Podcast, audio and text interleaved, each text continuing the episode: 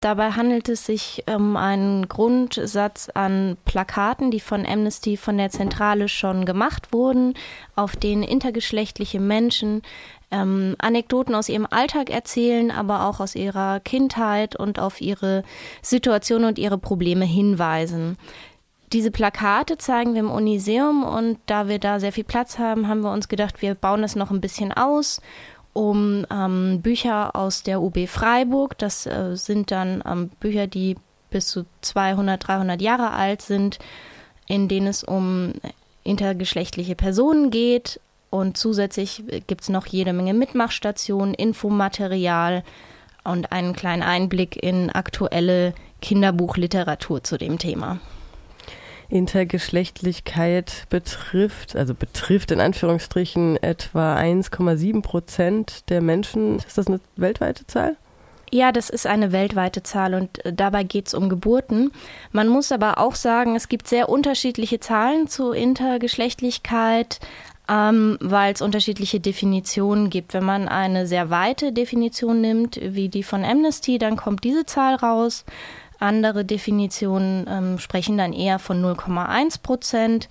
Ich werde es kurz erklären. Intergeschlechtlichkeit bedeutet, dass biologisch gesehen das Geschlecht einer Person weder eindeutig männlich noch eindeutig weiblich ist.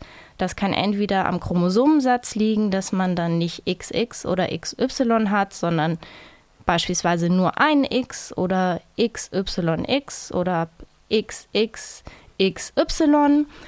kann aber auch an den Gonaden liegen. Das sind dann die Eierstöcke bzw. die Hoden, dass diese eine Mischform aufweisen.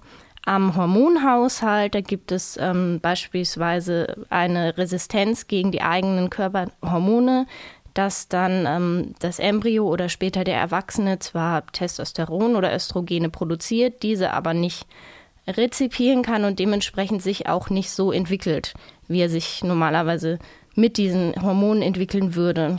Zusätzlich gibt es dann noch ähm, in der Anatomie verschiedene Ausprägungen, beispielsweise, ähm, dass die Größe des Genitals ähm, zu groß für eine Klitoris und zu klein für einen Penis ist. Ähm, da gibt es dann sogar Zentimeterangaben für Säuglinge, in welchem Zwischenraum man von Mikropenis spricht und dann häufig auch heute noch operiert da gibst du mir ein schönes Stichwort, obwohl ich eigentlich erstmal auf die Historie ähm, hinaus wollte. Du bist ja auch Historikerin.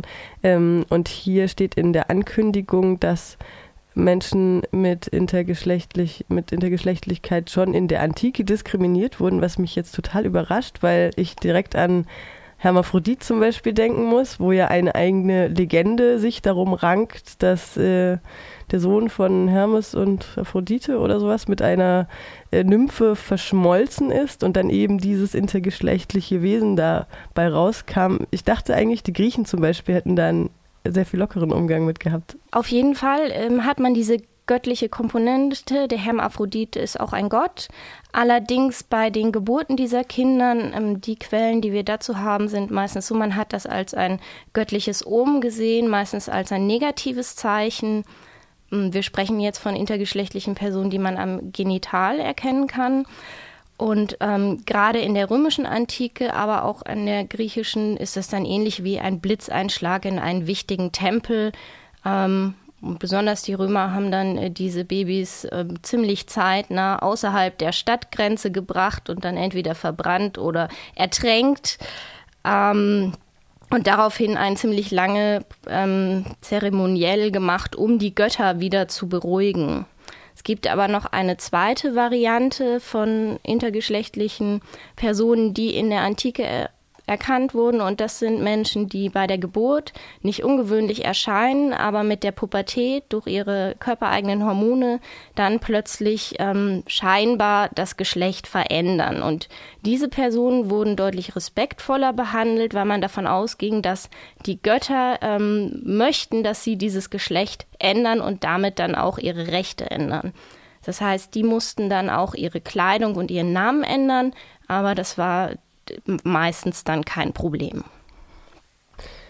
Dann äh, fällt mir auch noch jetzt im, vielleicht jetzt im aktuellen Kontext, im weltweiten Kontext ein, dass im asiatischen Raum zum Beispiel auch ähm, ein Umgang damit, ein gesellschaftlicher Umgang mit diesen sogenannten Ladyboys oder She-Males gefunden wird.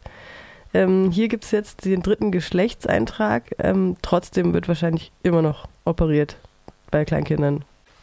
Ich kenne mich äh, zu der Situation nur in Europa relativ gut aus. Ähm, die Operationen gibt es auf jeden Fall noch in Deutschland und in Dänemark. Ähm, denn dazu hat Amnesty International 2017 einen ausführlichen Bericht ähm, rausgebracht und eine Empfehlung, dass man das einstellen soll, weil es Körperverletzung ist. Ähm, ist aber rechtlich erlaubt, wird auch nach wie vor stark gemacht. Ähm, und zu dem anderen Thema, das mit dem dritten Geschlechtseintrag, den gibt es seit Ende Dezember letzten Jahres auch in Deutschland und auch in zahlreichen anderen Ländern auf der ganzen Welt, darunter unter anderem auch Pakistan. Jetzt am Donnerstag, am 30. Mai um 15 Uhr ist die Vernissage mit Kurzvortrag der Umgang mit Intergeschlechtlichkeit seit der Antike. Dann gibt es auch noch öffentliche Führungen im Juni. Das Uniseum ist geöffnet von Donnerstag bis Samstag. 14 bis 18 Uhr ist in der Bertholdstraße. Ich verwechsel immer. Ich freue mich sehr über jeden, der vorbeikommt.